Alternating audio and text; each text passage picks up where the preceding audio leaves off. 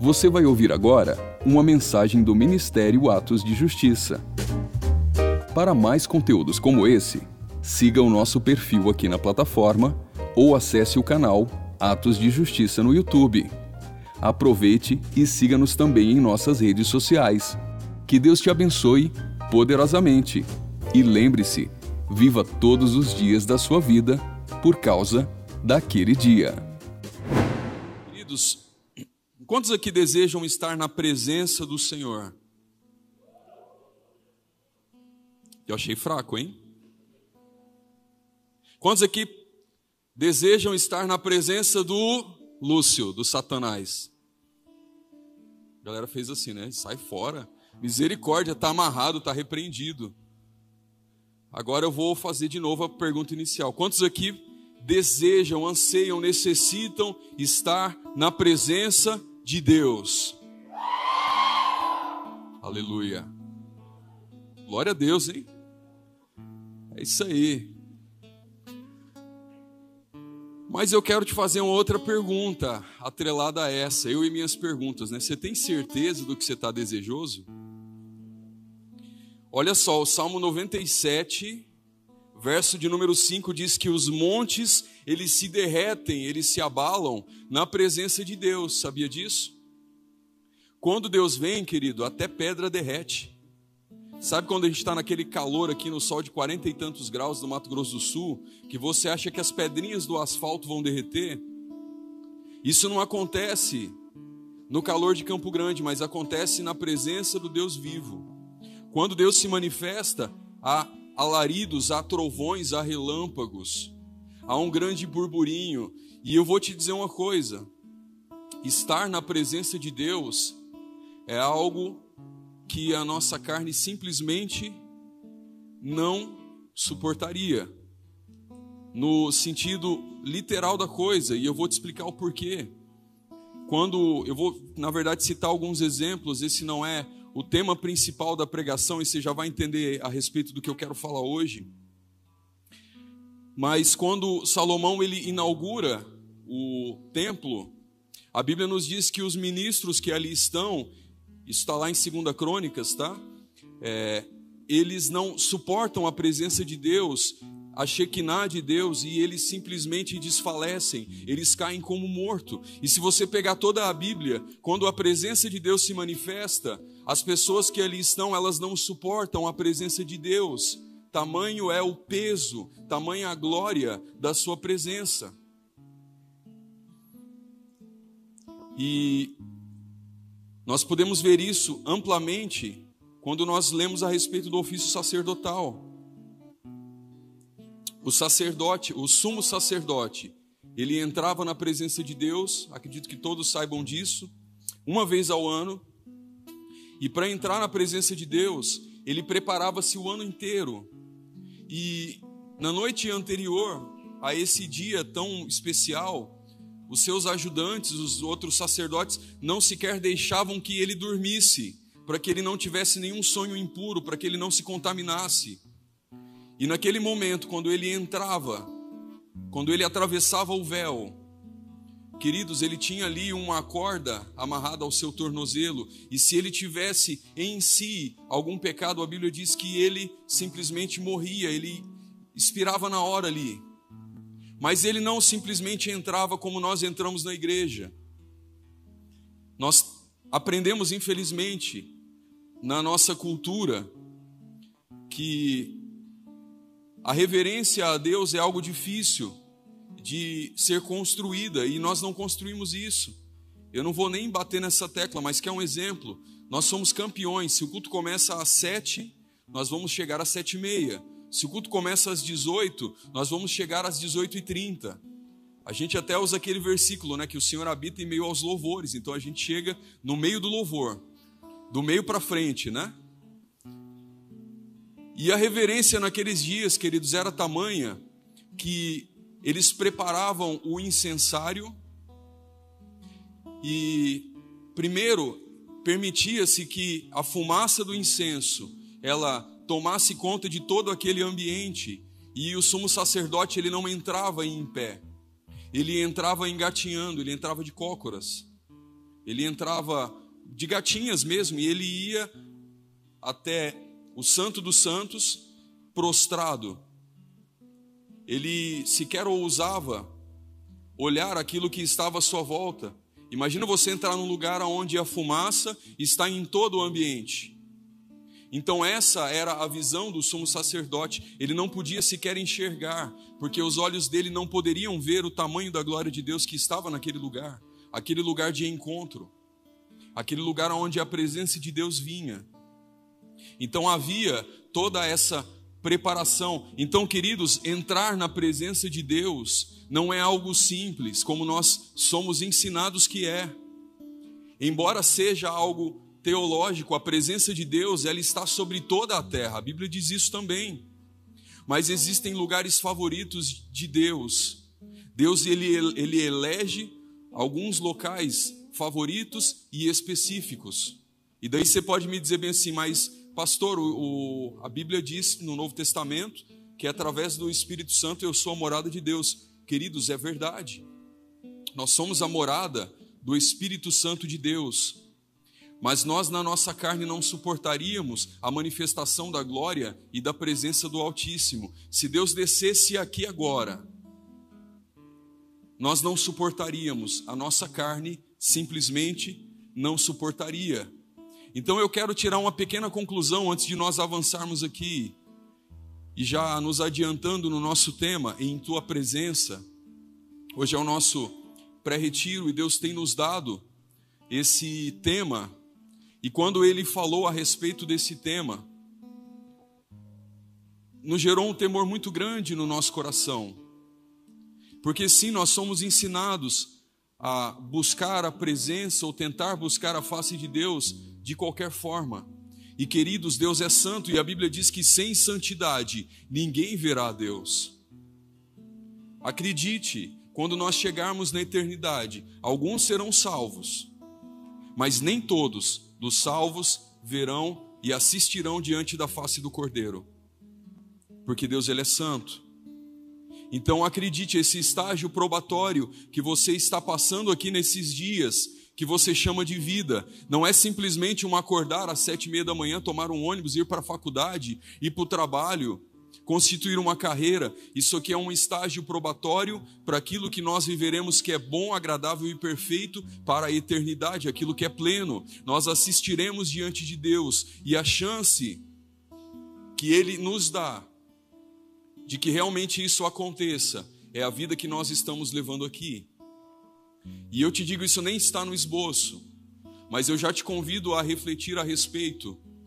Como tem andado o seu estágio probatório nesses dias? Nós falamos a respeito da presença de Deus vir nesse lugar, mas e no dia de nós nos encontrarmos com Ele? Será que Ele nos encontrará santos, limpos, dignos de assistir com Ele, não só por um momento, mas para a eternidade? Guarda isso, amém? Então, queridos, para entrar na presença de Deus é necessário uma série de processos. Diga assim: processos. Eu amo fazer isso porque é chato demais. Mas diga assim de novo: processos. Você sabe o que é um processo? Alguns balançaram a cabeça, eu sei. Mas nessa noite eu queria eu queria falar sobre um dos condutores dessa série de processos. Nesse estágio probatório que eu falei, para quem não sabe o que é um estágio probatório, quando você vai assumir uma vaga no concurso público, você tem um período e esse período eles chamam de estágio probatório para saber se você está apto. É como se fosse o período de experiência lá do teu emprego. Você vai passar ali por três meses para que as pessoas assistam o seu trabalho e julguem se você é apto ou não para desempenhar aquela função. Amém até aqui? E assim também é de Deus para conosco. Então existem diversos processos, como eu falei, uma série de processos. Esses processos eles vão ser, é, é, você vai ser passado por eles na sua vida financeira, na sua vida é, conjugal para aqueles que são casados, na sua vida de relacionamento com os outros e na sua vida de relacionamento com Deus. Então, são vários processos nos quais o Senhor nos submete. Porém, para que esses processos ocorram, existem alguns condutores. Um exemplo, para que você chegue ao seu trabalho todos os dias, você pega uma condução, correto? Isso vai te levar a um destino, amém? Então existem condutores que te levam a esses destinos também, a esses processos. Glória a Deus. E eu quero correlacionar nessa noite. Eu me lembro de, de já ter ministrado essa palavra, mas muitas vezes eu preparo algum esboço, eu preparo alguma palavra e o Senhor ele me leva a pregar algo que eu já preguei e acredito todas as vezes a palavra ela não é a mesma ela toma um outro rumo, um outro sentido e uma outra proporção. E eu queria correlacionar nessa noite, queridos, o profético e os processos de Deus na minha e na sua vida. Amém? E se você falar de novo aquilo aqui, é perigoso eu não pregar, que eu quase chorei ali no fundo, viu? Eu sou manteiga derretida, eu choro até inauguração de supermercado. Então, se você se forçar muito. Abre comigo a sua Bíblia no livro de Amós. Acredite, existe Amós na Bíblia, tá? Capítulo de número 3, versículo de número 7.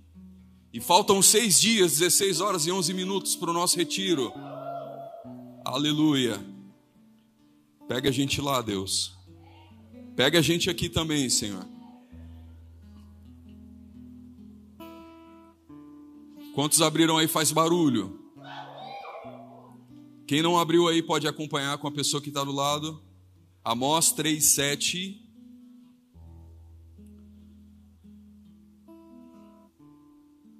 Eu vou falar sobre o profético, mas eu vou falar sobre o processo, amém? Alguém aqui sabe o que é o profético? Tem dúvida?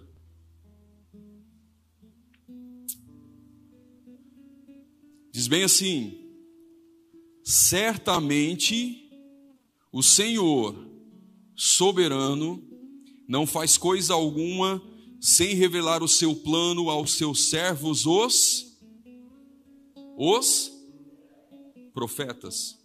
Daí você me pergunta bem assim, mas pastor, profeta não tem a ver com o Antigo Testamento? Eu vou te responder não. Deus ele unge uns para pastores, uns para apóstolos, outros para profetas, outros para mestres e outros para evangelistas. Então nós temos dentro da igreja, talvez você seja novo no evangelho e não entenda ainda a respeito disso, fique tranquilo, tá? Mas eu quero te assegurar isso. Deus ele estabeleceu cinco ministérios para que a igreja funcionasse. Então, por exemplo, o pastor ele não conduz a obra se ele não tiver junto com ele o profeta. O profeta ele não completa a obra se você não tiver uns para mestres. As pessoas não vêm para Cristo se você não tiver uns para evangelistas. Então você tem cada um, cada qual, exercendo o seu chamado e o seu ministério para que o corpo de Cristo cresça na coletividade. É como se fosse o dedinho, né? a gente não dá importância para o dedinho. Até aquele belo dia em que você acorda de manhã, atrasado, bêbado de sono, quem já teve essa experiência? Perdeu a hora. E aí você levanta correndo e dá aquela topada na mesinha de centro, bem no cantinho assim, e na hora que você chuta, você Sabe aquela dor aguda? E aí você descobre que você tem a unha do dedinho do pé. Que você não dava muita importância. Assim como o seu rim é importante, assim como o seu nariz é importante. Então, um completa o outro para que nós tenhamos esse, cor, esse corpo perfeito e completo. Amém? Até aqui? Mas, amados, uma grande verdade que a palavra nos fala, nós acabamos de ler o texto de Amós, e ele, esse texto nos diz que Deus ele revela, ele não faz nada na face da terra sem antes, sem antes revelar a um desses agentes dos cinco ministérios, que é o profeta. Então ele tem os profetas como amigos. E é uma grande verdade que a palavra nos fala sobre os profetas, acreditando de forma veemente esse ministério como algo autêntico.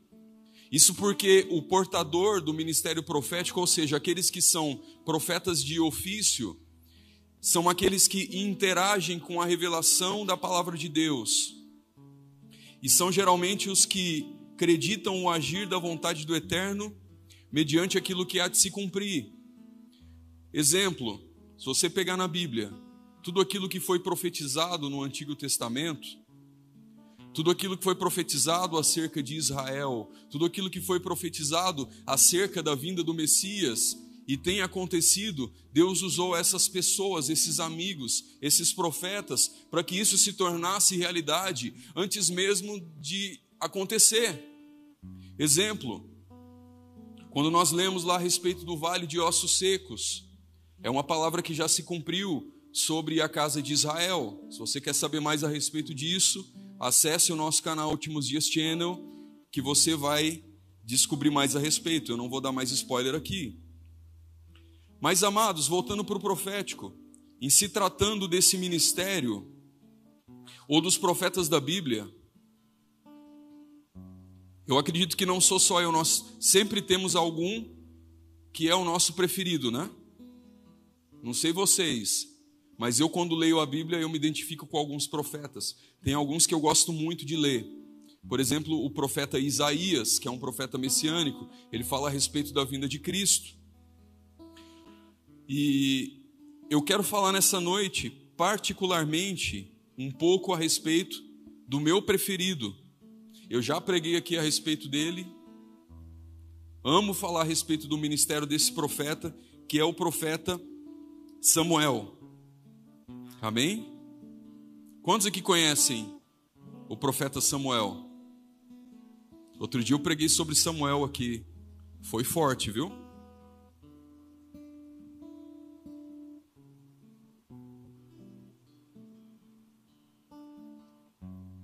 Então, particularmente, esse é um dos meus, ou o meu preferido. E eu quero utilizar a vida de Samuel apenas para termos um caminho ou uma base para o tema principal dessa mensagem: do profeta, do ministério e da estrada que esse homem, que Samuel, né, nós estamos falando de Samuel, pavimentou para o propósito da vida de um outro homem que viria a destinar o futuro da nação de Israel. Então nós vamos falar aqui do profético, e nós já identificamos o profeta de quem nós vamos falar nessa noite, que é Samuel. Amém até aqui? E nós vamos falar do propósito, amém? Que eu vou apontar para um outro homem. Dá licença aqui que a Siri está querendo pregar, gente. Alguém pega aqui para mim? Deixa lá no fundo, por favor. Eu falei que ia falar do, do profeta, ela falou: Você tem certeza? Bizarro, né? Mas, amados, os dias, por exemplo, do profeta Samuel, Samuel ele julgou Israel durante anos, eram dias difíceis. Então, nós podemos dizer que ele representou ou representava naqueles dias o governo de Deus em sua totalidade, no seu potencial máximo em tempos onde o sacerdócio estava corrompido e, consequentemente, o povo havia mergulhado numa apostasia. Apenas o ministério profético poderia ser a solução ou a saída para que a ordem fosse reestabelecida naqueles dias. E sabe, isso é uma máxima verdadeira, não só para aqueles dias. Provérbios 29, 18 diz bem assim: que não havendo profecias, o povo se corrompe. Então, para que você entenda o panorama de Israel nos dias em que Samuel julgava, ou antes dele julgar a Israel, ele foi um grande juiz, ele não foi só um profeta, mas a arca da aliança havia sido roubada quando Samuel ainda era uma, um, um pequeno Samuel, uma pequena criança. Ela havia sido levada pelos filisteus mais de 30 mil homens haviam sido mortos nessa batalha e os sacerdotes, eles também tinham sido mortos. Então, pela desobediência do povo, esse juízo veio sobre Israel. Então, Israel não tinha governo, Israel não tinha sacerdócio e Israel havia sido dizimado. Então, não havia profeta sobre a nação. As pessoas elas se corrompiam e elas se desviavam por todos os lados. E eu posso te afirmar com toda certeza que aquele povo, naqueles dias, eles conheciam todo o caminho.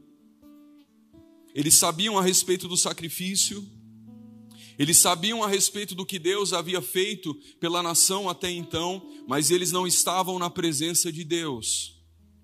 Eles apenas conheciam de ouvir falar, assim como muitos de nós na nossa caminhada com Cristo. Nós conhecemos a Cristo, nós presenciamos, nós somos testemunhas de grandes coisas, nós vimos grandes milagres, sinais, prodígios e maravilhas, e nós até cremos naquilo que Deus pode fazer, mas na prática, no dia a dia, nós muitas vezes agimos como esse povo, nós nos corrompemos pelas pequenas coisas, pelo, pelos pequenos pratos que nos são oferecidos e nos tiram da presença de Deus pouco a pouco. E nós ainda diz, dizemos bem assim: Senhor, eu quero estar na tua presença. Mas muitas vezes vivemos da saudade de tempos antigos, que muitos chamam de primeiro amor. Ah, lá no meu primeiro amor, eu já contei essa história aqui, mas eu vou, eu vou repeti-la. Eu me lembro que quando eu me converti, eu me converti num encontro com Deus, assim como muitos, né? E nesse encontro com Deus eu fui batizado no Espírito Santo. E o meu pastor ele era meio doido, assim, no bom sentido, porque ele gostava de emendar eventos. Então ele emendou um encontro que logo depois tinha um feriado ele emendou e a gente ficou mais uns um ou dois dias, eu não me lembro ali. Então, nesse dia, eu fui, conheci a Cristo verdadeiramente, eu fui batizado no Espírito Santo, eu decidi que eu ia descer as águas, então eu desci as águas, e à noite nós tivemos ali uma vigília. E, cara, vigília em acampamento é louco. Vocês vão ver. Né? Vai ter vigília lá. Tá na, tá na programação, né? Eu não dei spoiler, não, né? Vai ter uma vigília louca lá. Então, nesse dia, algumas pessoas, alguns meninos estavam buscando a Deus num quarto. E eu nunca tinha sentido aquilo. Parecia que o cheiro daquela unção me atraía. E eles estavam assim no segundo pavimento, no, no, no, no segundo piso, lá era um sobrado nessa chácara. E eu comecei a ouvir aquele, aquele movimento, aquele burburinho. Eu falei bem assim: eu vou entrar lá, eu preciso do que está lá. E eu fui afoito abrindo a porta. E quando eu entrei naquele lugar, adivinha o que aconteceu? Adivinhar não, porque adivinhar não é de Deus, né? Mas chuta aí o que aconteceu. Hã? Cara, a galera me tirou de lá. Me empurraram para fora. Você vê um cara orando em línguas e falou, racachar na vassoura, e aquela. Pum! E eu fiquei triste porque eu queria entrar. Mas depois de muito tempo eu entendi que eu não estava pronto para aquele lugar. Ali havia uma atmosfera da presença de Deus maravilhosa, havia um temor, havia algo que simplesmente eu não conhecia. E pelo pouco que eu conhecia, eu achei que, eu achei que naquele momento eu precisava daquilo e eu era digno. Entendem? E durante anos eu senti saudade de sentir aquela atração. Durante anos eu senti saudade dos primeiros dias, dos primeiros momentos, de quando eu caía na unção, de quando eu caía rindo. Mas, querido, eu quero te dizer uma coisa: o amor no qual você prossegue é muito melhor do que o primeiro amor, porque o primeiro amor ele dura para sempre. Você crê nisso? A Bíblia fala que o verdadeiro amor lança fora todo medo. E nós nos perdemos disso e nós dizemos: ah, não, era o primeiro amor. Não, amado, não era. Nós não podemos perder isso. Agora, em tabernáculos, eu me lembro da pastora Cris orando por algumas pessoas. E ela foi orar pela Bel e ela falou bem assim: ela falava bem assim, que vai, chegaria o momento aonde os ministros eles não se importariam mais com as câmeras e com os altares e com os microfones, que não pensariam duas vezes em se jogar no chão e rolar no espírito. E fazer o quê? Eu estava no caminho da pastora Cris, né? E eu vou te dizer uma coisa que faziam uns oito anos que eu não sentia o que eu senti na festa de tabernáculos desse ano. Foi muito forte, cara. No outro dia eu estava com a minha barriga doendo de tanto que eu ri. Eu me lembrei do dia que eu fui batizado no Espírito Santo que eu ria da mesma forma. Então, queridos, e esses sinais, quando nós vamos perdendo a essência, são sinais da nossa corrupção diária. Nós queremos, ansiamos e, e, e queremos tanto a presença de Deus, mas nós deixamos que ela se perca dia após dia. E eu vou te falar uma coisa, querido.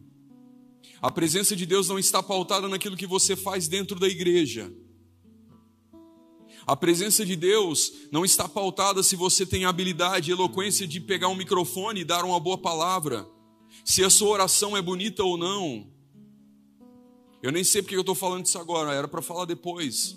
Mas não se engane, a presença de Deus não está condicionada àquilo que você serve para fazer. O serviço dentro da casa de Deus, ele é apenas uma consequência.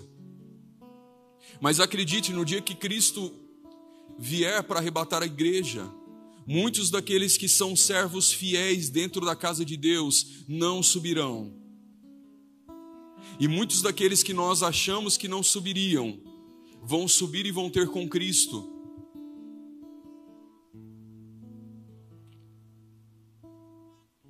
Até me perdi aqui.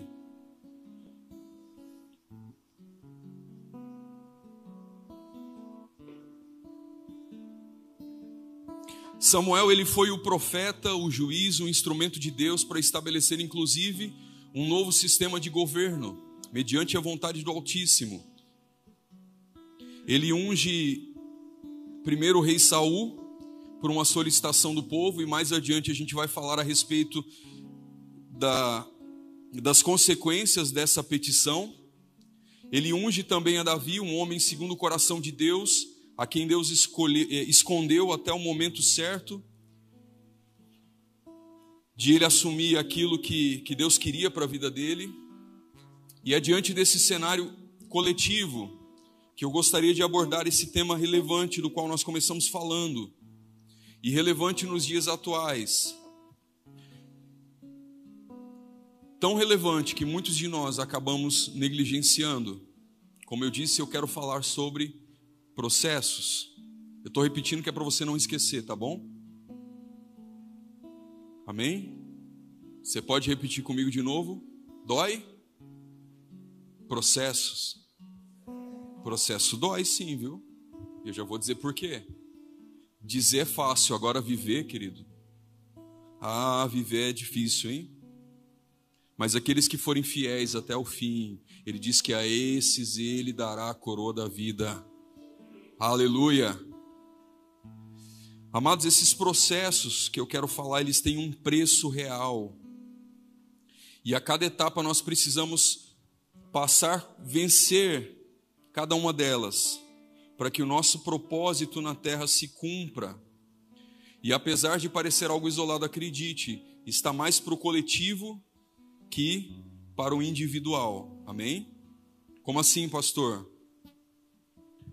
o seu processo ou os seus processos, eles têm muito mais a ver com o coletivo, com o corpo de Cristo. Lembra quando eu falei dos ministérios que um completa o outro? Os processos também, querido. Se você não prevalece em Deus, se você não permanece no Senhor, só um exemplo, tá? Digamos que você desista e não vai acontecer em nome de Jesus. Acredite, pessoas que você alcançaria, o Felipe não alcançaria, a Fabi não alcançaria. Então, com certeza, o seu processo ele fala de você, mas ele fala muito mais do coletivo, da sua missão, do seu chamado nessa terra, do que o coletivo. Amém? É por isso que quando você é chamado comissionado de verdade, não importa se você não está bem, querido, você precisa prosseguir, você precisa continuar. É por isso que muitas vezes nesse, nessa caminhada Deus ele vem nos esmaga. Ele nos mata. Mas é necessário que nós permitamos isso. Se nós paramos, se nós desistimos, o todo, a totalidade, o corpo, também perece. Deu para entender até aqui? Amém? Não está muito rápido, não, né? Amém. Então vamos prosseguir.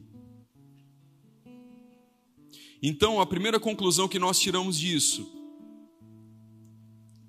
Deus ele não faz nada de alguém para glória única e exclusiva dessa pessoa. Todo o propósito está condicionado ao que seremos para o corpo. Então Deus não te deu dons. Deus não te deu chamado. Mas como assim dom, pastor? Dom de profecia? Amém. Dom de ser receptivo? Amém. Deus não te deu um dom sequer, querido, que seja apenas para te enaltecer. É por isso que a Bíblia diz que a soberba, ela precede a queda. Muitos, quando começam a ser assistidos, quando estão no altar, ou quando começam a estar em evidência, deixam essa soberba entrar no coração e são abatidos. Então, amados, o propósito, ele é gerado por esses processos. Então, por mais que eu tenha falado a respeito de Samuel, que representa aqui o profético, nós estamos falando do profético como um veículo. Na verdade, eu gostaria de abordar muito mais nessa ministração, nessa pregação, a história do rei Davi. Amém? Profético, processo. E Davi, ele passou por alguns processos que eu quero abordar nessa noite. Talvez na hora que eu tenha começado aqui falando do profético, você tenha dito bem assim: Amém, Deus vai derramar algo na minha vida. É hoje, Senhor, que vem. Né? Aquele emprego novo, igual o Bruno pregou aqui a respeito de barganha, né? É hoje, Senhor, que vem um emprego novo. Aí a irmã já falou: Ô oh, Senhor, é hoje que a pastora vem e coloca a mão na minha cabeça e profetiza aquele casamento, aquele varão, aleluia. Porque quando nós falamos do profético, nós muitas vezes nos colocamos nesse lugar de barganha que o Bruno sabiamente ministrou aqui quando ele foi falar de dízimos e ofertas. Nós achamos que o profético ele é uma ferramenta para acrescentar coisas na nossa vida. E na verdade, o profético ele é um veículo de Deus para nos abater para nós mesmos, para que Deus seja glorificado na nossa vida, para que ele cresça. João Batista, a Bíblia diz que não houve homem maior nascido de mulher do que ele. O profeta, a profecia, a voz que clama no deserto, e quando ele olha para Cristo, ele fala: importa que ele cresça e eu diminua. E nós estamos também nessa corrida, nesse processo, amém? Aleluia. Então eu queria abordar especificamente aqui três processos na vida do rei Davi, que foram conduzidos pelo profético, amém? Três coisas que Deus fez e que Deus usou a vida de Samuel, e não só a vida de Samuel, mas o cunho profético, a herança profética que estava sobre a vida de Samuel. E se você quiser anotar, anote, se você não quiser, guarde bem na sua mente. Processo 1: um, estar atento à vontade de Deus. Você está atento à vontade de Deus? Faça uma análise agora. Olhe para si, olhe para dentro. Você está atento à vontade de Deus? Talvez quando você se inscreveu nesse retiro, você tenha dito bem assim: em tua presença, Senhor, eu desejo estar na tua presença. Mas você não imaginava que para estar na presença de Deus era necessário morte e entrega diária, talvez. Ou talvez você até soubesse, mas tenha se esquecido disso. Queridos, acredite, não teve uma pessoa que cruzou o caminho de Jesus e teve a sua história mudada, que não precisou abrir mão de algo todas as pessoas que cruzaram o caminho do Mestre. Foi assim com Mateus, ele teve que largar o, o ofício de cobrar impostos. Foi assim com Pedro, ele teve que largar as redes. Foi assim com a mulher samaritana, aleluia, ela teve que largar a vida pecaminosa. Então nós precisamos estar atentos à vontade do Pai, à vontade de Deus. Abre comigo a sua Bíblia em 1 Samuel, capítulo de número 16. Vamos ler do 1 em diante.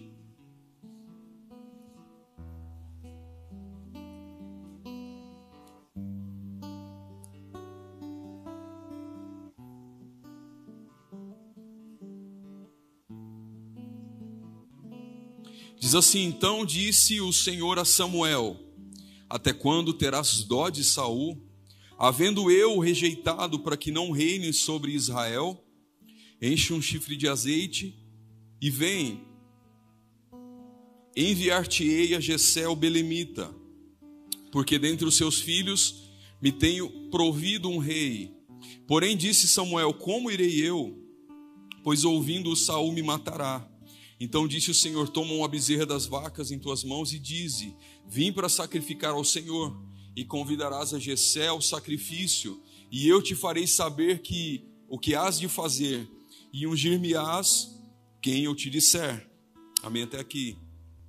Sabe, queridos, a vontade de Deus para a história da vida do rei Davi, como eu falei a nosso respeito, também não engloba um plano isolado.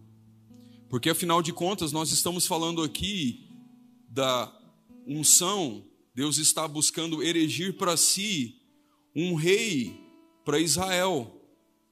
Embora Deus tenha prometido a Saul que se ele fizesse tudo conforme Deus havia ordenado, a sua descendência estaria perpetuamente no trono, existia uma grande chance de Saul não ser fidedigno a Deus. Lembra quando eu falei aqui a respeito das coisas que nos tiram da presença de Deus? Que eram coisas pequenas, sabe, as raposinhas, assim foi com Saul. Saul ele começou bem, mas sabe, aquilo que o homem constrói, não pode suprir o plano perfeito de Deus. Aquilo que o homem constrói não pode suprir o plano perfeito do Pai para nós. E muitas vezes nós incorremos nesse erro. Nós achamos que é pelo nosso fazer. Nós achamos que é pelo nosso pelo nosso pela força do nosso braço. Assim como Saul,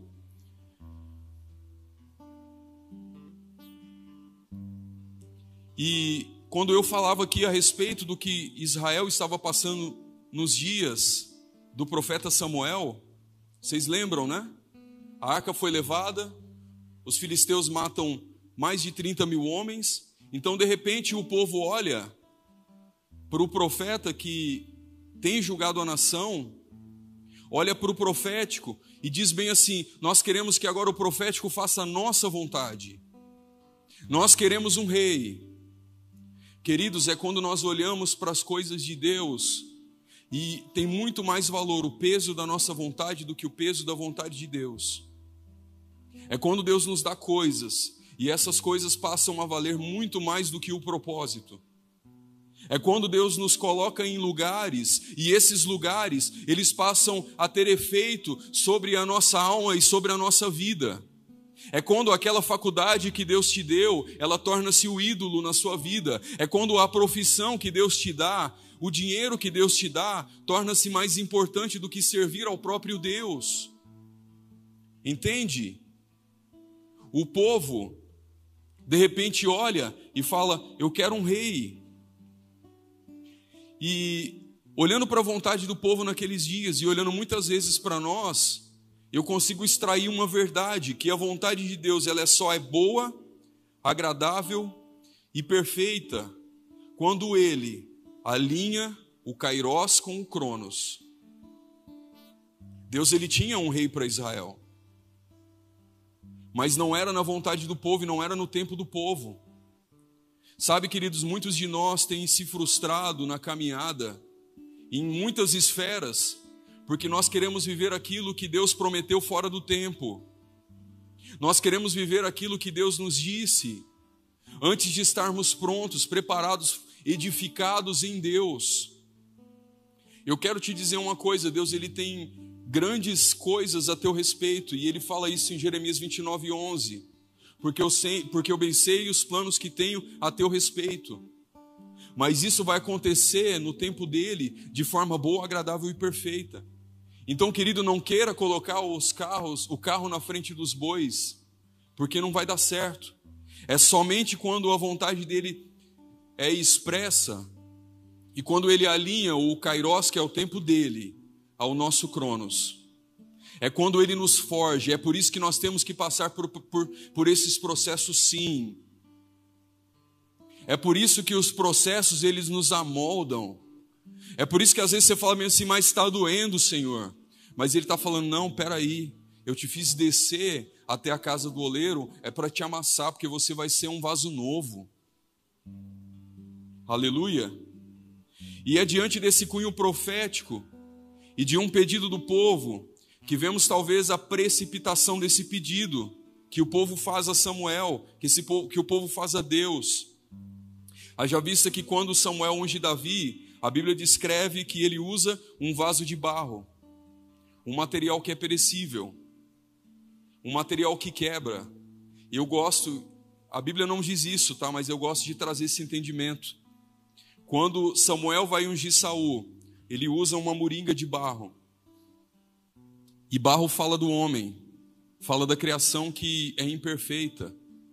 Uau, eu acabei de falar de vaso novo, olha. Tudo fala, hein? Mas o profeta vai e pega esse vaso e coloca óleo e unge o novo rei de Israel, algo que é perecível, algo que pode se quebrar, algo que é frágil. Mas já a unção de Davi, nós acabamos de ler. O profeta ele é instruído por Deus. Deus fala bem assim: olha, vai lá e pega um chifre de um animal. Quem aqui teve na unção do pastor Luciandro no último domingo viu como o pastor Dinho fez? Igual, igualzinho, daquele jeito.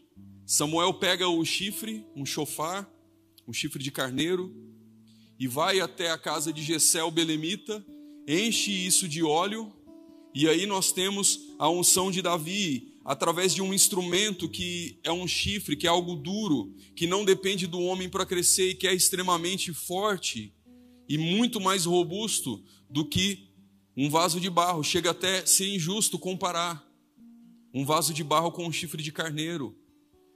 Queridos, o nosso jeitinho é incomparável ao jeitão de Deus. Ele pode fazer infinitamente mais daquilo que pedimos ou pensamos. Aleluia. E estar no centro da vontade de Deus é individual, sim, como eu já falei, mas não deixa de ser coletivo. Sabe, queridos, é por isso que nunca foi tão relevante a necessidade da igreja ser igreja. Assim como Deus estabelece ordem, governo e o sacerdócio através de Cristo na terra, ele o faz para que nós sirvamos uns aos outros. Quer ver um exemplo? Sem o profético não há governo. Se não fosse Samuel, não havia Saul. Se Deus não levanta Samuel, e Samuel como profeta ele governou por muito tempo, Saul não seria erigido rei, e nem Davi depois de Saul. Tudo começa no profético, tudo começa na palavra. Como assim, pastor? Pega Gênesis, abre lá Gênesis 1 e lê. Tudo aquilo que existiu foi criado através da palavra, tudo aquilo que Deus dizia, tudo aquilo que Deus falava. Quando nós vamos para Cristo, a Bíblia diz lá em João que o Verbo se faz carne. Então, queridos, tudo é tangível, tudo é apalpado através do profético, através da palavra, através daquilo que é dito, profetizado e crido. Aleluia. Aleluia. Eu estou indo muito rápido, gente. Está dando para entender? Escuta só, antes do verbo ser carne, o verbo era verbo. Aleluia. Antes do Messias vir, ele foi profetizado. E nós não temos como falar de Davi sem falar de Samuel, e não é possível falar de governo sem falar do profético. Então, se você deseja estar na presença dele, se você deseja que a vontade dele seja boa, agradável e perfeita na sua vida, se você deseja o governo de Deus na sua vida, querido, ouça isso. Escute bem. É impossível você falar do governo de Deus sem entrar nesse carro, nesse veículo chamado profético. E eu não estou falando aqui de devaneios, não. Eu estou falando daquilo que a Bíblia diz a respeito do que é profético. Amém? Pegaram aí? Nós já aprendemos que eu não posso falar de governo sem falar de profético, ou sem falar do profético.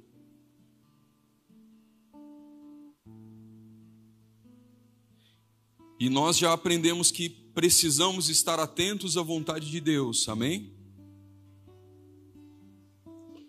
Samuel estava atento à vontade de Deus, Davi estava atento à vontade de Deus, Saul não estava.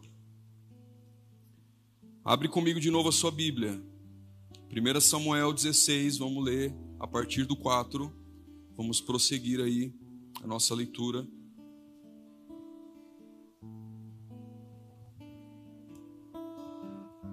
Deixa aberta a Bíblia, tá? Prossegue assim: Fez, pois, Samuel o que o Senhor dissera. Veio a Belém então os anciãos da cidade saíram ao encontro, tremendo, e disseram: De paz é a tua vinda? Só fazendo aqui uma um apêndice, um adendo aqui. Toda vez que o profeta chegava no lugar, as pessoas elas eram atemorizadas. E hoje em dia nós banalizamos o profético.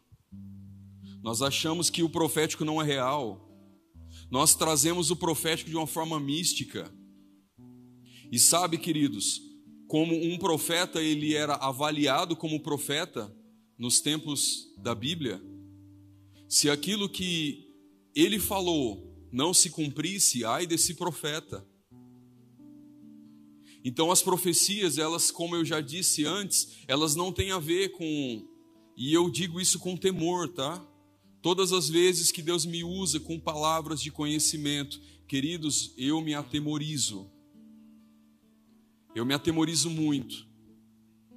E eu penso duas, três, quatro, cinco, dez vezes antes de entregar aquilo que Deus está falando. Eu analiso, eu falo, Senhor, isso não é da minha carne, não é da minha alma.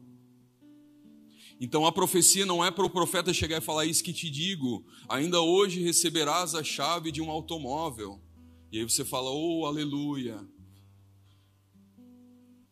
Né? Quem não quer, né? Isso também pode ser profetizado, tá? Mas isso não é o meio. É o fim, Deus ele pode dar. Mas ele não vai usar os recursos que são eternos para satisfazer aquilo que o nosso coração muitas vezes de forma errada deseja. Amém? E aí ele prossegue. E disse ele: É de paz, eu vim sacrificar ao Senhor. Santificai-vos e vinde comigo ao sacrifício. E santificou ele a Jessé e a seus filhos e os convidou ao sacrifício. E sucedeu que entrando eles, viu a Eliabe e disse: Certamente está perante o Senhor o seu ungido.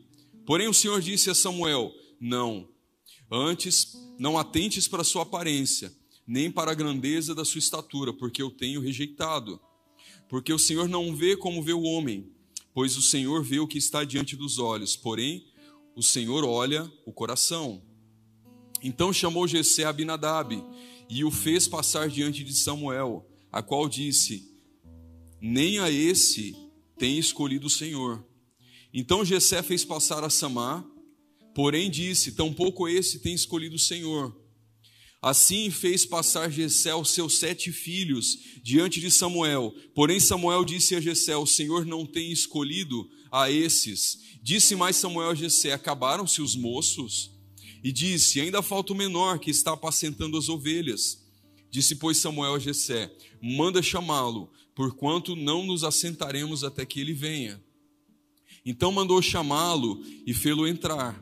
E era ruivo e formoso, de semblante e de boa presença. E disse o Senhor: Levanta-te e unge-o, porque é esse mesmo. Então Samuel tomou o chifre do azeite e ungiu no meio dos seus irmãos. E desde aquele dia em diante o Espírito do Senhor se apoderou de Davi. Então Samuel se levantou e voltou a Ramá. Amém? Amém até aqui? Sabe, queridos, nós estamos aqui nesse segundo processo, estar escondido em Deus. E parece meio clichê essa mensagem, né? O homem, por mais que ele seja usado por Deus, queridos, ele vê apenas a aparência. Pode ser o maior profeta da face da terra, o maior profeta daqueles dias, ele é levado por Deus até Belém, até a casa de Jessé, o belemita. E ali ele diz que vai ungir a um, uma pessoa que será o novo rei de Israel. E quando ele vê aqueles filhos de Jessé, a começar do mais velho, o mais bonito, o mais formoso, de certo ele entrou de lado na porta, né? Fazia musculação, fazia, sei lá, crossfit, Entrou, passou de lado na porta, fez um muquezinho assim de trocar a lâmpada. Falou para o profeta assim: Shalom. E eu vou dizer uma coisa aqui para as moças, viu? Agora sim, fazendo um adendo. Tem um, um, meme que eu gosto muito, que tem o Titanic e embaixo tem a Arca de Noé, né? Às vezes a gente se, se guia pela aparência. Não que Deus vai te dar um cônjuge feio, né? Você pode orar para que Deus te dê um cônjuge bonito. Mas, querido, ora para ser um homem e uma mulher de Deus, tá? Alguém usado. Mas deixa eu voltar para a palavra aqui. Quando, chamou, quando, quando Samuel chega para ungir o novo rei de Israel, conforme as orientações de Deus, ele encontra ali os filhos de, de Jessé, e um a um, os sete são rejeitados por Deus, que já havia permitido alguém, mediante a aparência humana, que fosse a sua escolha. E quem era esse? Nenhum daqueles bonitões. Às vezes a gente vai pela aparência, né? Não, esse pregador ele tem unção porque ele fala bem. Esse cara, ele, ele, ele, não, ele tem uma palavra que afaga o ego. A gente seguia por aparências. Mas sabe, queridos, nem sempre aquilo que nós queremos é a vontade de Deus. Você pode orar, jejuar, se consagrar. Você pode ser um Samuel dos seus dias, cara. Você pode ser um homem, uma mulher usada para esses dias mas nem sempre aquilo que você vai querer é a vontade de Deus expressa na terra. Nem sempre é a sua vontade. Porque às vezes acontece porque ele alinha a vontade dele à nossa. Mas na maioria das vezes, aquilo que nós desejamos e queremos não é a vontade de Deus para nós. Nem sempre aquilo que nós pedimos é o que Deus deseja para nós. Talvez você está orando aí faz tempo pedindo algo para Deus e você está até cansado da demora. Será que isso realmente é a vontade de Deus para a sua vida? Eu vou tomar liberdade aqui para usar o exemplo da, da minha esposa, a pastora Cássia. Ela era concurseira. E ela estudava muito. A minha esposa é muito inteligente. Eu casei com uma mulher linda e inteligente. Acho que eu orei muito e ela orou pouco.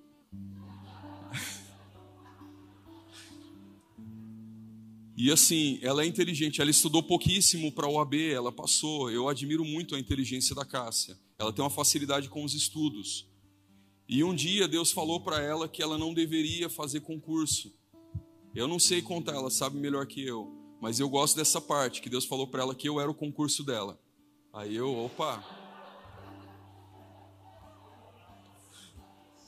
Aí eu falei, eita Deus.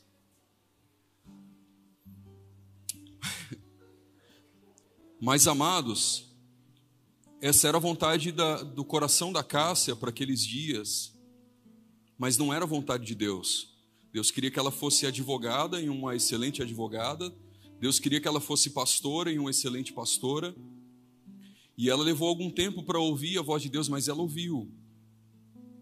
Então, às vezes, nós perseveramos, insistimos em coisas que nós achamos que são da vontade de Deus, porque são boas aos nossos olhos. Elas vão nos dar bons salários, elas vão nos dar é, talvez uma boa posição social. E Davi, ele era um menino que ninguém ousaria falar que era o futuro rei de Israel. Ele tinha apenas 14 anos aproximadamente e ele ficou escondido durante aquela visita do profeta. Talvez quando o dia terminasse, quando todos estivessem jantando e o assunto não fosse outro, ele ficaria sabendo que o profeta foi. E ele teria dito no seu coração: pô, mas não me chamaram nem para comer o pão junto. Ficou ali escondido, permaneceu escondido, até que ele foi chamado e ungido pelo profeta. E quando ele foi ungido pelo profeta, a Bíblia diz que o Espírito de Deus se apoderou de Davi. Mas o que mudou na vida de Davi? O que, que mudou, gente? Eu vou te dizer o que, que mudou. Ele tinha dez ovelhinhas, aí o pai dele comprou mais algumas e colocou ali para ele cuidar. Aí o trabalho dele dobrou, né? É igual eu tenho uma experiência boa, a galera que vem trabalhar na igreja. Quando a gente vem trabalhar na igreja, a gente acha que é chapação o dia inteiro. A gente acha que vai chegar, sei lá, 8 da manhã, orando em línguas até o meio-dia, aí das 13 às 17 você vai, né, só no. Mas, querido, trabalhar na igreja é problema todo dia. Nós lidamos com pessoas, nós lidamos com situações, pessoas que precisam ser socorridas, assistência social. A igreja também é um CNPJ, enfim. Nós temos essa ilusão. Nós achamos que quando Deus nos comissiona para algo, ah, vai mudar. A promessa começa a se cumprir. A promessa começou a se cumprir em Davi porque ele estava escondido, mas Deus olha para ele e fala bem assim: você vai continuar escondido. Porque se Deus tira Davi naqueles dias e expõe ele, Saul teria matado. Saul teria passado a espada na cabeça do futuro rei de Israel que ia tomar o trono dele. Então, às vezes, Deus ele fala coisas e a gente acha que é para a semana que vem, né? Semana que vem estarei igual a Ana Paula Valadão. Eu vou viajar de avião. Entende, gente? O negócio é mais embaixo. Deus ele não tem um micro-ondas espiritual onde ele vai te colocar como uma lasanha daquelas congeladas e daqui a 10 minutos vai estar pronto, não. Ele vai te esconder, te esconder, te esconder, te esconder, te esconder. E sabe o nome disso? Processo. Ele vai querer que você esteja assim buscando a presença dele. Davi, meu filho, fica aqui no campo com a sua arpinha, cuidando das ovelhinhas, compondo os salmos, buscando a minha presença.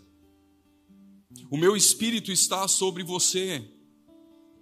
Eu quero te dizer uma coisa: o Espírito de Deus está em você, não está sobre você. E Ele te escolheu nesses dias. E o fato dele ter te escolhido não quer dizer que Ele vai te expor, Ele vai te esconder. E ser escondido, cara, é um processo que dói. E ele tem esferas e magnitudes. Outro dia me perguntaram meio assim: eu não lembro quem que perguntou. Pastor, você não tem planos de ir pregar para fora? E eu disse para mim mesmo: não, deixa eu escondido aqui. Deixa eu aqui, porque isso aqui é um processo. Querido, se Deus te escondeu, faz como Davi.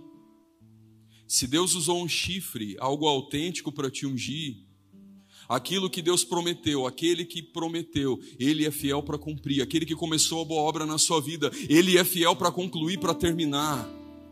Aleluia. Aleluia. Anote aí, processo 3. Querer fazer a vontade de Deus. Nós vimos agora estar escondido em Deus, estar escondido nele, e agora esse processo de número 3. Eu estou escondido, agora eu permaneço escondido, mas eu quero fazer a vontade dele apenas. Agora você vai abrir comigo. Lá em 1 Samuel, pula lá para o capítulo de número 17, versículo de número 25.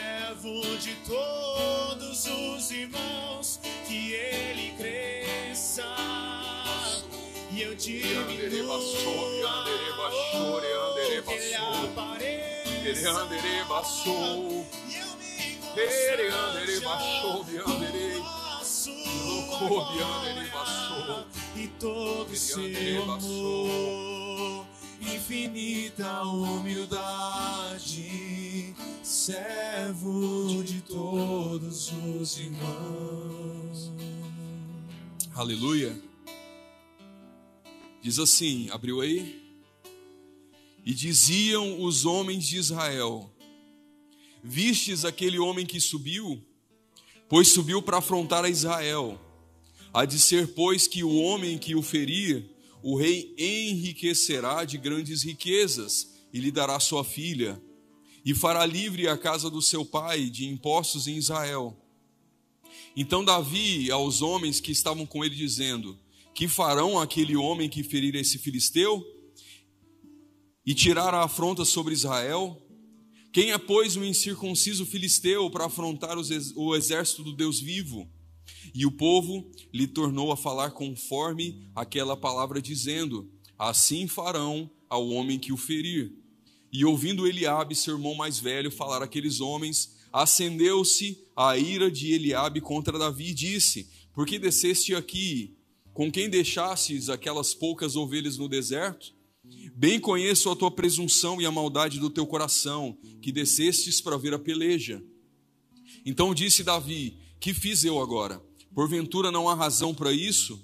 E desviou-se dele para outro e falou conforme aquela palavra, e o povo lhe tornou a responder conforme as primeiras. E ouvidas as palavras que Davi havia falado, as anunciaram a Saul, que mandou chamá-lo. E Davi disse a Saul: Não desfaleça o coração de ninguém por causa dele. Teu servo irá e pelejará contra esse filisteu. Porém Saul disse a Davi: Contra esse filisteu não poderás ir pelejar com ele, porque tu ainda és moço e ele homem de guerra desde a mocidade. Então disse Davi a Saul: Teu servo apacentava as ovelhas do seu pai, e quando tinha um leão e um urso, e tomava uma ovelha do rebanho, eu saía após ele e o feria, e livrava da, da sua boca. E quando ele se levantava contra mim, lançava-lhe mão da barba, e lhe feria e o matava. Assim feriu teu servo o leão como o urso, e assim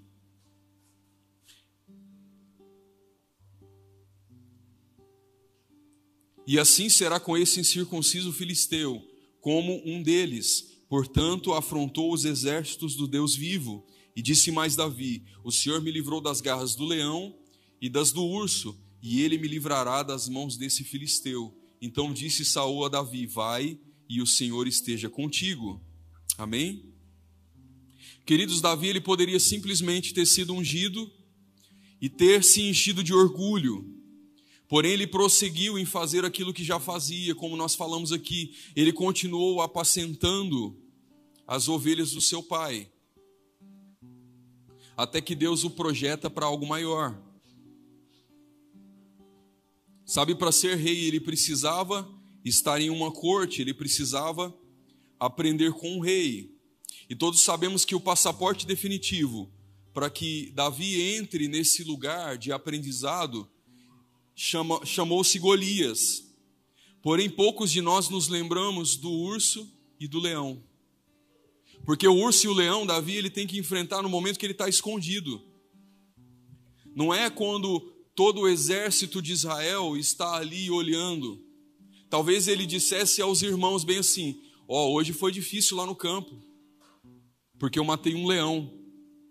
Sabe aquela nossa fala quando a gente chega em casa e fala, cara, hoje eu matei essa semana foi um leão por dia. Sabe aquela semana difícil que você luta, luta, luta, luta e só você sabe da graça que Deus te deu para vencer a semana? Era mais ou menos assim. Não havia uma testemunha, Não havia plateia, não havia a igreja olhando, não havia um púlpito para projetar Davi, ele simplesmente tinha que vencer. Ele tinha que vencer no campo, escondido, sem plateia, sem holofote. E sabe, muitos de nós estamos querendo matar os gigantes, mas nós ainda não demos conta dos nossos ursos e dos nossos leões. E eu vou te falar uma coisa, isso é uma chave. A metáfora urso em si, ela fala de matar e de vencer a carne. Toda, todas as vezes que nós olhamos para essa metáfora urso, nós podemos trazer para a carne. Nós estamos querendo as grandes guerras, as grandes batalhas. Nós queremos ver os céus abertos e as batalhas celestiais e anjo e demônio metendo espada um no outro. Mas, queridos, nós ainda não vencemos o urso. Na nossa guerra contra a nossa própria carne, nós ainda somos vencidos. Quando ainda nós estamos escondidos, nós olhamos para aquilo que Deus nos prometeu lá atrás. Não, mas o profético falou isso a respeito de mim. Lá no começo, a profeta ela veio na igreja e ela falou isso, isso e isso. E aí ela deu um giraia para trás e rodopiou no azeite. E aí na semana seguinte, na vigília, o irmãozinho lá confirmou. Aleluia, glória a Deus, cara, parabéns. Mas se nós perdemos a batalha para a nossa carne, como nós queremos viver o espiritual de forma poderosa, quando nós, como nós queremos viver as grandes coisas em Deus, se nós ainda estamos perdendo para a nossa própria carne. No dia que o inimigo dá uma alfinetada, a gente fala mal do irmão. No dia que nós não gostamos da palavra, a gente fala mal do pastor, a gente fala mal da igreja. E queridos, nós somos uma igreja mal acostumada, sabe por quê? Olha para isso aqui, nós temos cadeira confortável, nós temos ar condicionado. É muito bom cultuar, Vai cultuar lá na China, vai cultuar lá no lugar onde a igreja é perseguida, vai lá no Afeganistão onde os missionários estão sendo mortos. Nós reclamamos aqui no Brasil, sim, de barriga cheia. Nós reclamamos de tudo. Se o culto demora um pouquinho mais, a gente reclama. Se estamos cansados, a gente reclama. Se é para orar um pouquinho mais, a gente não quer. Se o pastor dá uma ordem porque ele é autoridade e isso vai contra a nossa vontade, a gente não entende, a gente reclama. Se a gente tem vontade de fazer algo que é ilícito, é difícil resistir e a gente não resiste, vai lá e peca. Quantos, queridos, não estão dentro da igreja e não que isso seja, não estou condenando, tá? Se você está nessa luta, peça ajuda. Mas quantos não estão enfurnados em pornografia, em masturbação, em coisas dessas, é, dessa esfera. Não conseguimos vencer o urso, sabe? Não conseguimos vencer a nós mesmos.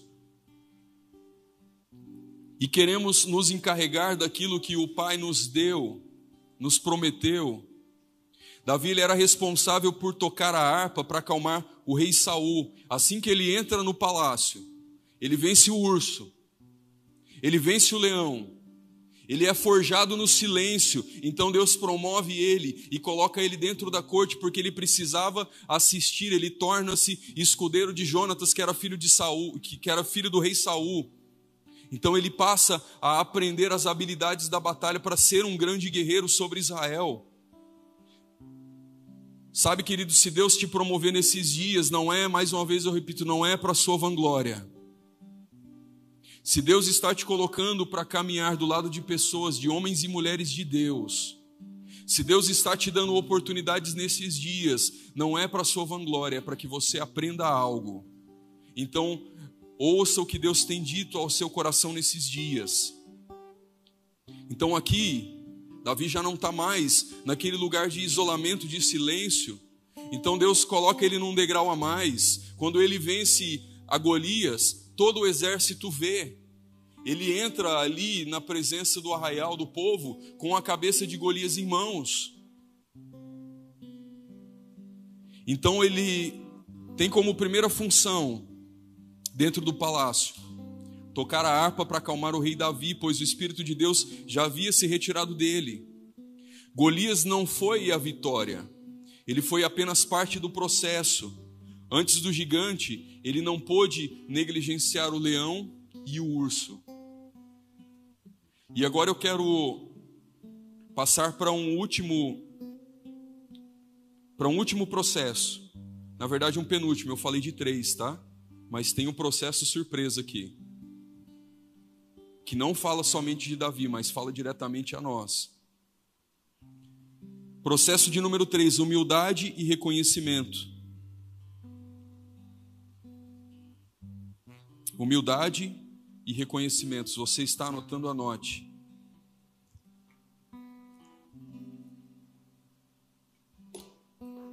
Não, esse é o último mesmo. Glória a Deus.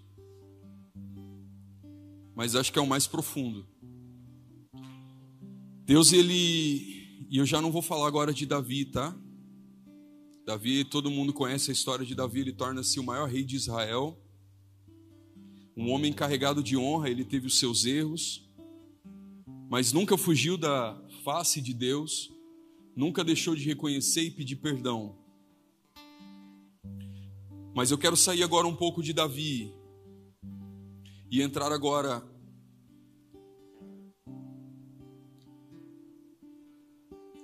Deus abençoe. E entrar agora diretamente naquilo que fala a meu respeito e a teu respeito. Talvez você tenha se encontrado nesses processos que eu supracitei, esses processos que nós falamos. E talvez você diga bem assim: Poxa, eu estou nesse processo, mas sabe, querido, esse terceiro, ele não depende dos outros dois. E na verdade, nenhum depende do outro. Eles caminham juntos de forma individual. Ao mesmo tempo, você está vivendo os três. Amém? E Deus ele entregou tudo que ele tinha de mais valioso.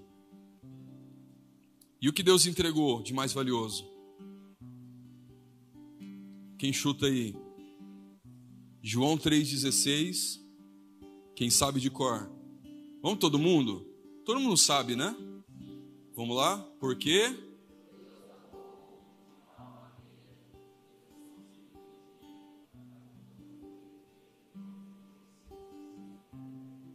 Amém.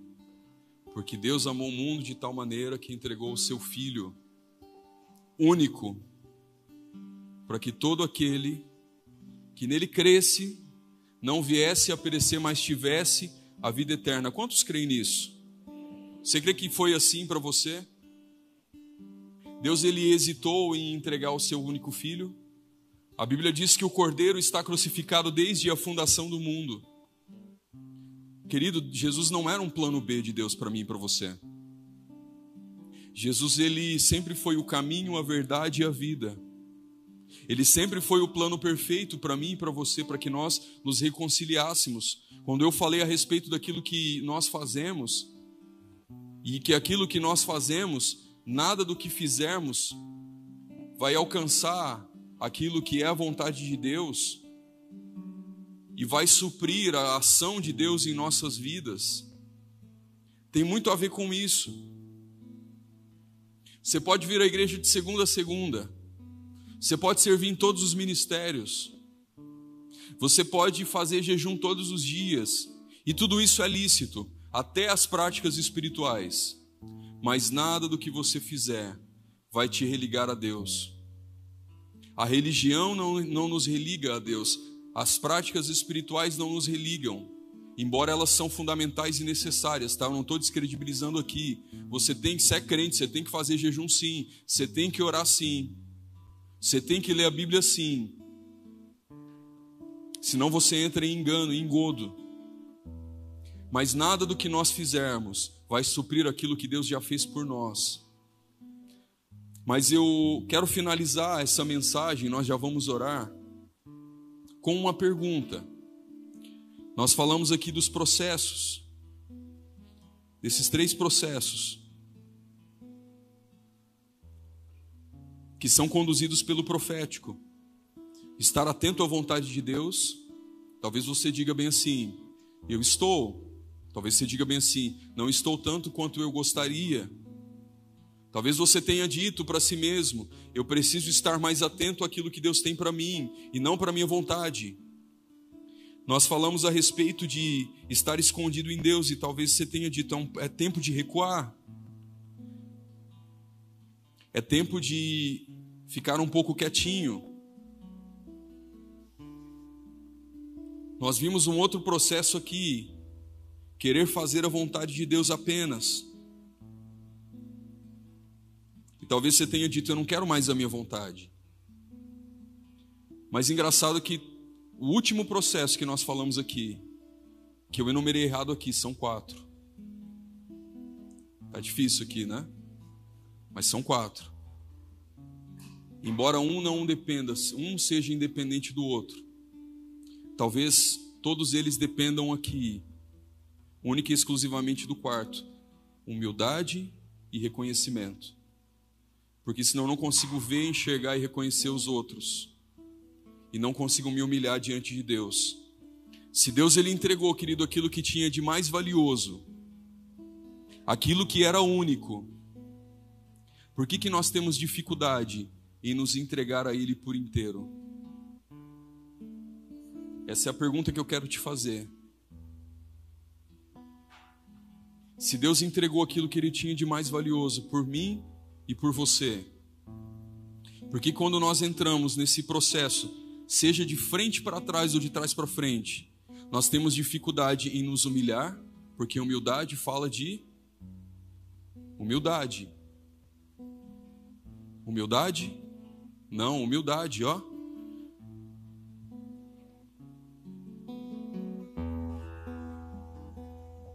Lembra como o sacerdote entrava na presença de Deus. Quarto processo, humildade. Reconhecimento, Senhor, eu não, não sou nada e nada que eu fizer vai mudar aquilo que eu sou. Nada que eu fizer vai mudar o teu coração. Nada do que eu fizer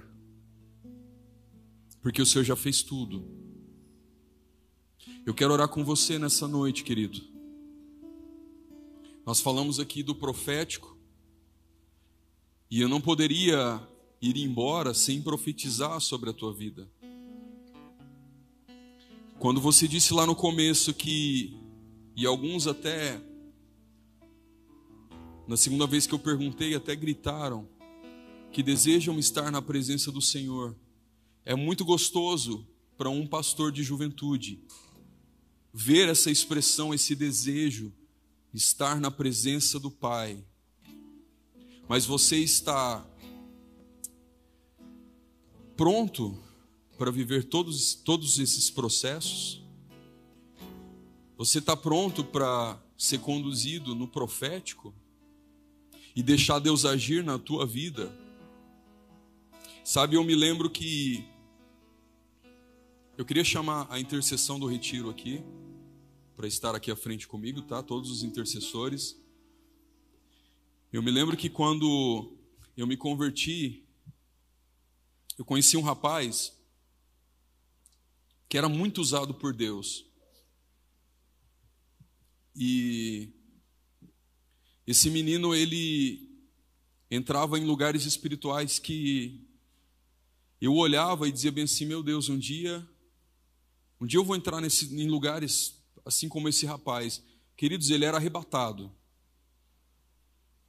E um dia esse menino ele conheceu uma moça. E eu me lembro como se fosse hoje. O conselho do pastor para esse rapaz: se afasta dessa moça porque ela vai te tirar aquilo que Deus te deu e ela vai te tirar do caminho que Deus te colocou. Sabe, em dois meses esse menino estava desviado, porque a menina não era crente, ele tinha saído da igreja, ele não deu ouvidos ao pastor. Mas, pastor, o que, que é essa história, o que, que ela tem a ver comigo? Ela tem a ver com todos nós, é um exemplo. Nós temos dificuldade em entregar pequenas coisas.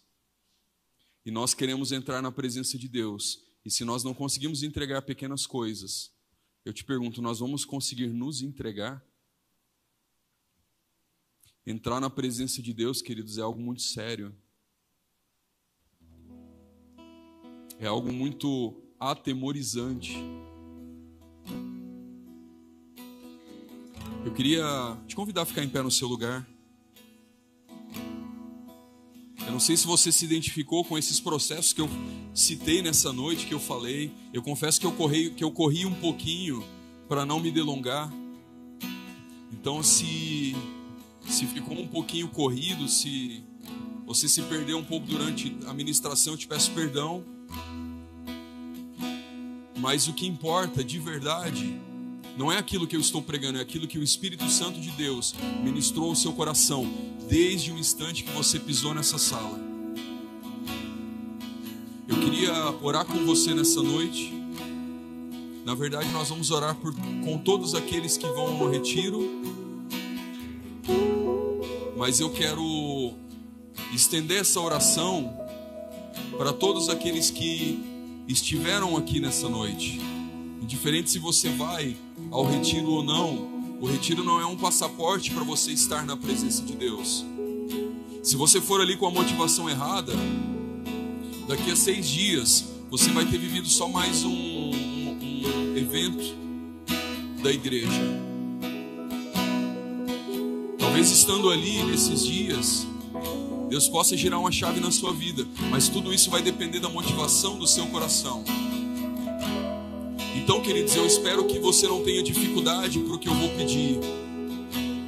Você que deseja entrar de cabeça nesses processos, mas em especial nesse último processo que nós falamos aqui, se você reconhece que Deus entregou o que Ele tinha de mais valioso por você e você deseja entregar aquilo que você tem de mais valioso hoje, que é o seu coração se você tem coisas a entregar ao Senhor, eu quero te convidar a vir à frente, em nome de Jesus.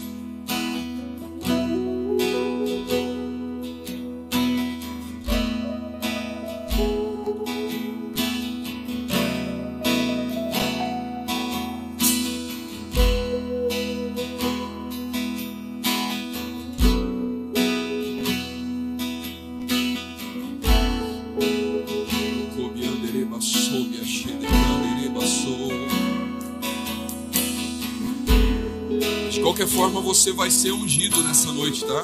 Nós vamos orar por você. Mas você que deseja fazer uma entrega nessa noite, você que deseja se esconder em Deus, você que toma uma decisão nessa noite de se esconder no Senhor, você que toma a decisão nessa noite de entrar num processo que é se esconder em Deus, você que toma nessa noite a decisão de entrar em um processo que é estar atento, de ter os seus ouvidos ungidos para ouvir a voz de Deus. Você que não quer mais viver em engano. Você que não quer mais viver conforme a vontade do teu coração. Você que deseja estar atento à verdadeira vontade de Deus. Esse é um convite para você, querido. Você que deseja entrar no processo de querer apenas fazer a vontade dele, esse é um convite para você. Esse é um convite para você. Vem à frente. Nós vamos orar. Você que deseja entregar algo ao Senhor, vem e deixa no altar, querido. O seu coração, entrega a sua vontade, entrega o seu querer. Diga bem assim, Senhor, eu quero ser como aquele vaso, como aquele vaso que desce à casa do oleiro, para ser quebrado, para ser espremido. Você que deseja entrar na presença do Senhor, que deseja ser conduzido, você diz bem assim, Espírito Santo, eu preciso ser conduzido a esse lugar. Vem à frente. Rombo, me anderebaçou. Seja